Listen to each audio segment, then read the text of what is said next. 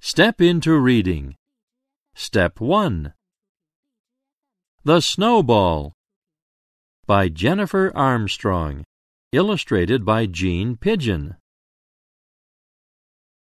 I saw a snowball on a hill.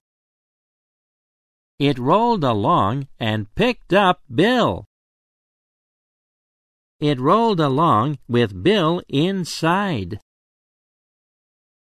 It rolled along and picked up Clyde. What a ride! I saw a snowball with four feet. It rolled along and picked up Pete. It rolled him up as quick as that. It rolled along and picked up Pat. And her hat. I saw a snowball roll past Lee. It rolled along and picked up me.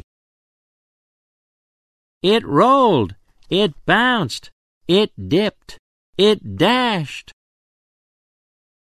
It rolled along until it smashed. The end.